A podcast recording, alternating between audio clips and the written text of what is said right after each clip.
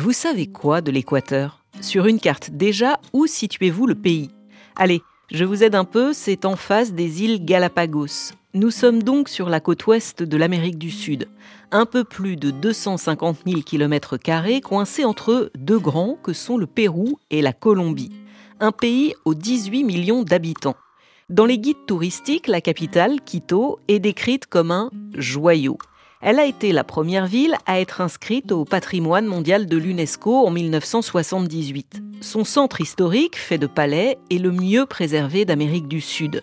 C'est là que m'attend Éric Sanson, le correspondant de RFI dans le pays.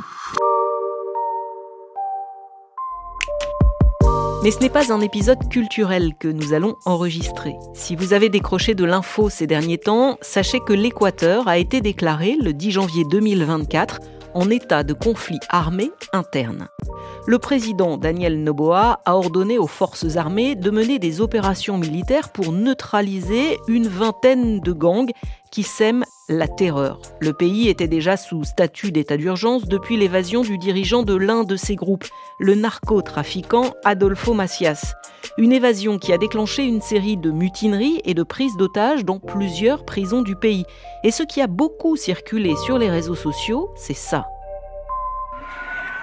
Mardi après-midi, un groupe de jeunes délinquants fortement armés a pris d'assaut les installations des chaînes de télévision publiques TC et Gamma Vision dans la ville de Guayaquil.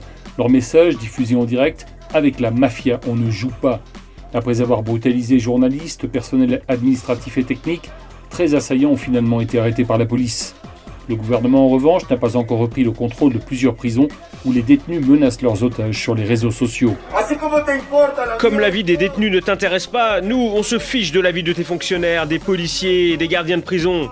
Tes menaces et ton état d'urgence ne nous intimident pas, car on est déjà morts. Cherchant à provoquer la panique et le chaos par des attaques au hasard contre des voitures et des bâtiments publics.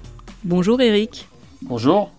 Alors c'est vrai que vu d'ici, on a un peu l'impression que le pays est vraiment à feu et à sang. Est-ce que c'est le cas ou pas? Et c'est pas tout à fait ça. Disons, c'est une situation où on voit beaucoup, beaucoup de militaires et de policiers dans la rue. Plus de 23 000 soldats ont été déployés, mais pas partout. On les trouve dans les zones les plus sensibles, par exemple dans les villes de Guayaquil ou la ville de Duran, juste en face, dans les principaux ports qui sont des zones d'exportation de drogue, dans le nord du pays, à la frontière avec la Colombie, donc euh, Esmeralda, San Lorenzo. Donc il y a des endroits où on sait que les gangs sont très puissants, sont très présents, et donc là, les militaires sont déployés. On les trouve aussi beaucoup autour des prisons. Ils sont intervenus euh, il y a quelques heures à peine pour mettre fin à l'insurrection. Je précise que nous enregistrons cet épisode le 15 janvier et que cela fait quasiment une semaine euh, que ces prises d'otages ont débuté et elles sont aujourd'hui terminées, hein, c'est ça? Oui, tous les otages, les derniers 136 otages, donc euh, essentiellement des gardiens de prison, mais également les administratifs d'une demi-douzaine de, prisons qui avaient été euh, détenus, ont été libérés. Il y a eu quand même un gardien qui est mort lors d'un échange de coups de feu entre les militaires et les détenus qui se sont mutinés dans la ville de Machala au sud du pays. Mais disons, tous les autres ont été libérés. Juste après leur libération, des milliers de policiers et militaires sont intervenus en force dans les prisons. Par exemple, à Esmeraldas, qui est l'une des plus problématiques, ils ont découvert des explosifs, euh, de l'alcool et même des électroménagers. Il faut bien avoir son petit confort. À Machala, ils ont découvert des armes, et pas des armes de poing, non, des, fusils mitrailleurs. Et donc, du coup, tous les prisonniers ont été mis un petit peu comme au Salvador, où on les voit euh, en short, euh, sans chemise, comme ça, euh, couchés par terre ou, ou assis, recroquevillés les uns contre les autres, des images qui rappellent un peu les prisons de, de Bukele au Salvador. Et par exemple, à Machala, ils les ont fait se placer en face d'un mur où était dessiné ou peint un loup, qui est le symbole des Lobos, qui est la deuxième bande, le deuxième gang le plus important du pays avec quelques, allez, 8000 hommes armés. Ça veut dire, Eric, au quotidien, euh, ta vie, elle est, bouleversée. Est-ce que, par exemple, euh, le pays est sous état de couvre-feu, les commerces sont fermés, les écoles aussi Comment ça se passe? Alors le quotidien, ça, a évolué au cours de la semaine. Les deux, trois premiers jours, il y a eu, je crois, un effet de, sidération. On voyait par exemple la moitié, voire plus des commerces fermés. Donc les gens euh, ne voulaient pas ouvrir, ils avaient peur d'attentats. Les gangs se sont lancés dans toute une série d'attaques ils faisaient brûler des voitures, ils mettaient des, bombes contre des ponts, contre un commissariat, ils essayaient de, de, rentrer dans des hôpitaux, il y a eu cette fameuse prise d'otage en direct à la télévision, dans une chaîne de télévision. Donc tout ça, ça fait en sorte que les gens se sont dit, ils sont capables d'attaquer n'importe où, et donc nous sommes tous potentiellement des victimes. Donc tout le monde a commencé à avoir peur. Par exemple, dans le, parking du centre commercial en face de la faculté où je travaille, euh, les gardes se sont mis à, passer ces espèces de, miroirs sous les voitures pour détecter des bombes. Ça n'était jamais arrivé. Il y a des tas de gens qui commençaient à se balader avec des gilets pare-balles. Les gens ne sortaient plus parce que D'abord, le président avait décrété couvre-feu de 11h du soir jusqu'à 5h du matin, mais même plus tôt, dès 6h, 6h30, comme il fait nuit très tôt en, Équateur, comme nous sommes bah, sur l'Équateur, les gens rentraient chez eux avant la nuit. Quoi. Personne ne voulait être euh, dehors. Euh, donc évidemment, tout le commerce, les restaurants, les bars, les discothèques, euh, tout ça, ça, ça, a chuté. Et puis, depuis 2-3 jours, quelque part, la vie revient à la normale parce qu'il faut bien acheter, il faut bien faire des courses, il faut bien balader le chien. Et donc, les gens ont recommencé à sortir, en tout cas durant la journée. Donc, je pense qu'on est en train de revenir à une certaine forme de normalité, surtout que les gens ont vu que les soulèvements dans les prisons sont terminés. Euh, mais ça reste quand même tendu dans les zones chaudes. Et puis la nuit. La nuit, il n'y a vraiment pas beaucoup de monde dehors. Dans les premiers jours, quand tu dis les gens étaient terrés chez eux, ça veut dire que euh, pour toi aussi, en tant que correspondant, en tant que journaliste, euh, ton travail est, plus compliqué, par exemple pour euh, interviewer aussi les gens sur leurs sentiments par rapport à la situation qu'ils sont en train de vivre? Alors, il y, en a, quand même beaucoup dans la rue parce que tous ceux qui pouvaient télétravailler l'ont fait. cest par exemple, les, écoles ont été fermées et cette semaine, toutes les écoles vont encore euh, se donner par Zoom. Toutes les boîtes qui pouvaient euh, renvoyer leur personnel pour travailler à la maison l'ont fait, mais il y en a des tas qui ne peuvent pas. Donc il y a beaucoup de gens de toute façon qui continuaient de devoir aller travailler. Lorsqu'ils faisaient, ils partaient un peu plus tard, ils partaient pas à 5-6 heures du matin pour pas être euh, comme ça dans des rues un petit peu un petit peu désertes, mais il y avait encore des gens dans les rues, dans les magasins. Donc en termes de travail, on a pu continuer à le faire euh, sans problème. L'Équateur qui se retrouve face à ces gangs qui sont donc euh, pour l'essentiel liés aux, narcotrafiquants, c'est pas une nouveauté. Toi, tu vis dans le pays depuis longtemps. Pourquoi on, est, on en est arrivé à cette situation? Alors effectivement, c'est pas une nouveauté. C'est parti au moins 20 ans. Il y en a qui, fixent ça euh, au plan Colombie, c'est-à-dire que la guerre lancée par le gouvernement colombien d'Alvaro Uribe et le gouvernement américain contre les cartels de la drogue, qui aurait poussé peu à peu, avec la pression que ça exerçait non, sur les, cartels de Medellín, les cartels de Cali, puis tous les cartels qui ont suivi, à se réunir pour chercher un plan B. Et le plan B, c'est euh, si jamais nous ne pouvons plus vraiment travailler comme il le faut euh, en Colombie, où est-ce qu'on va, hein, grosso modo? Donc on sait qu'il y a eu une réunion à Sinaloa pour essayer de trouver ce pays. Et donc, ils, ont, ils avaient un petit peu fixé quelques définitions du genre, OK, il nous faut un pays qui soit pas trop loin de la Colombie et le Pérou, qui sont les deux principaux producteurs de feuilles de coca, de base de cocaïne et de cocaïne au monde. Il faut que ce pays ait une façade maritime pour pouvoir exporter de la drogue. Il faut qu'il soit facilement pénétré par la corruption, par les cartels, qu'on puisse rentrer dans la politique, dans la justice, etc. Et ce pays, c'était l'Équateur. Et comme en plus l'Équateur était dollarisé, bah ça c'était la cerise sur le gâteau. donc ils ont commencé à rentrer petit à petit. Les cartels mexicains de Sinaloa et de Jalisco Nouvelle Génération se sont appuyés sur des bandes qui étaient préexistantes. La première, la, enfin pas la première, mais l'une des plus importantes, c'était la bande des Choneros, dont on estime qu'elle a aujourd'hui 12 000, peut-être 15 000 hommes en armes, ce qui est quand même euh, beaucoup. Mais l'argent de la drogue a permis à ces bandes de se développer. Il y avait déjà un terrain de base en tout cas. Ah oui, oui, tout à fait. Euh, ces gangs se sont peu à peu divisés parce que des leaders ont été assassinés. Euh, des choneros sont nés les chone killers, les lobos, les tiguerones, il y a toute une série de, bandes qui se sont alliées soit avec les cartels de Sinaloa, soit avec le cartel de Jalisco Nouvelle Génération, qui sont au sommet de la pyramide. Mais il y a aussi la mafia albanaise, euh, les cartels colombiens, la mafia russe, enfin tout le monde est un petit peu présent ici. Tout le monde se bat un petit peu autour des grands ports, notamment le port de Guayaquil, qui sont les zones d'exportation de la drogue. Il y a deux cartels très puissants euh, du Brésil qui sont en train d'arriver le premier commando de la capitale et le commando Bermejo.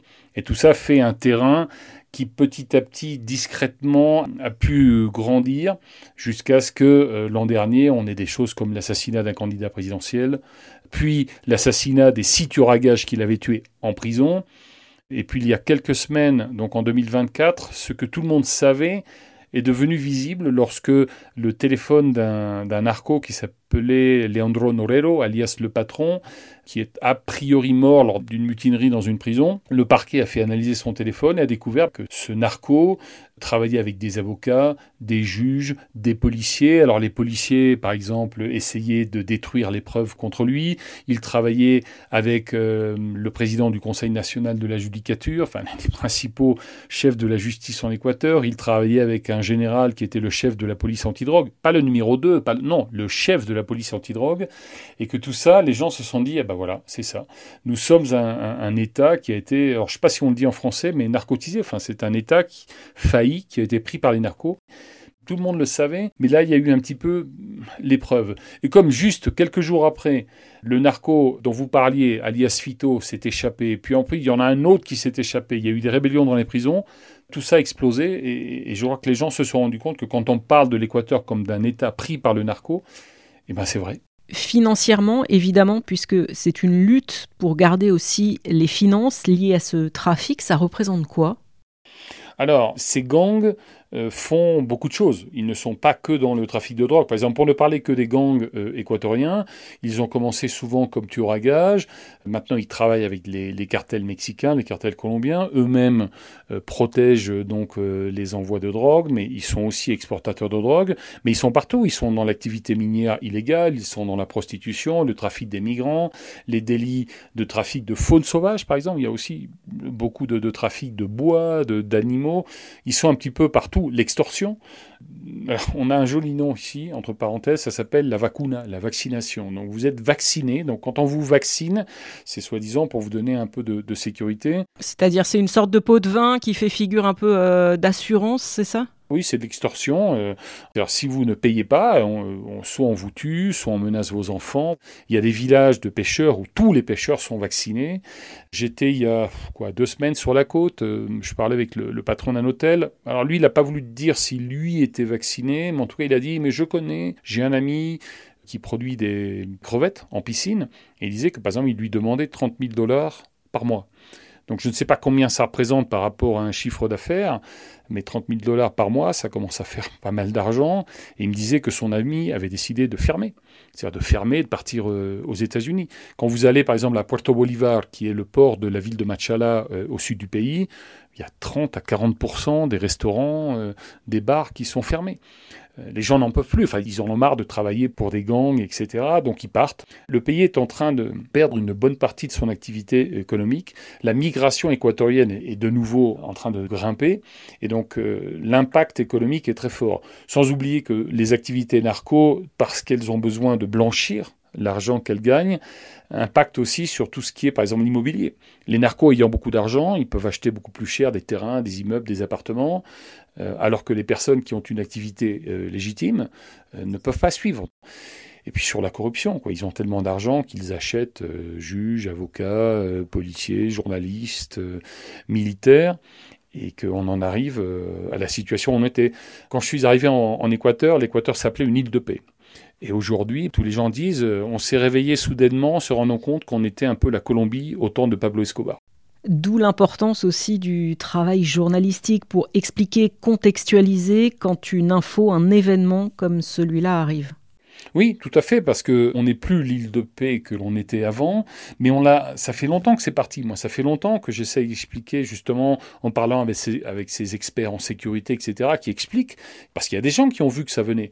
Il y a des gens qui disent depuis des années que les FARC sont là, que les narcos arrivent, que les cartels arrivent, etc. Donc, mais ils n'étaient pas vraiment hum, écoutés, disons. On parlait beaucoup à l'époque euh, ben, de ce qui se passait au Mexique, par exemple.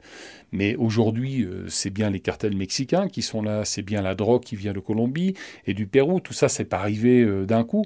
C'est simplement qu'aujourd'hui, c'est devenu visible, c'est devenu évident pour la population. Et donc là, on a un peu le sentiment que la population en a assez. Beaucoup de gens se disent, c'est eux ou nous.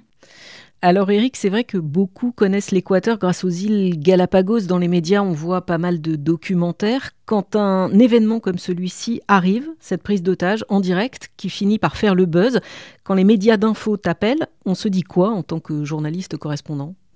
Ben, On se rend compte que ça touche beaucoup de monde un peu partout. Quand on, a des appels d'amis ou des WhatsApp ou des gens qui vous appellent ou qui vous envoient un message Facebook, des amis, des amis d'amis, euh, de la famille avec qui on est en contact une fois tous les deux ans et qui soudainement vous appellent en disant Dis donc, j'ai vu un truc sur l'équateur, ça a d'être chaud, ça va.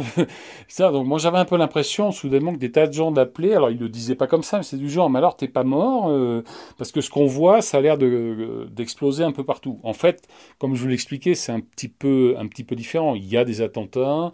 Euh, il y a eu des choses très visibles, notamment contre la chaîne de télévision à Guayaquil, mais c'est pas qu'on a des, des bombes qui, explosent ou des voitures piégées qui explosent dans toutes les rues. On n'est pas en situation euh, de guerre comme en Ukraine, mais c'est un peu la sensation que ça a donné. Et évidemment, il y a eu beaucoup de gens qui ont appelé, des médias. Moi, j'ai travaillé pour des médias dont je ne savais même pas qu'ils existaient, pour, pour dire, ou, des médias qui ne travaillaient pas avec moi, qui soudainement appellent. Donc, visiblement, ce qui se passe en Équateur a eu de l'impact. Et il va falloir en parler de la manière la plus claire possible.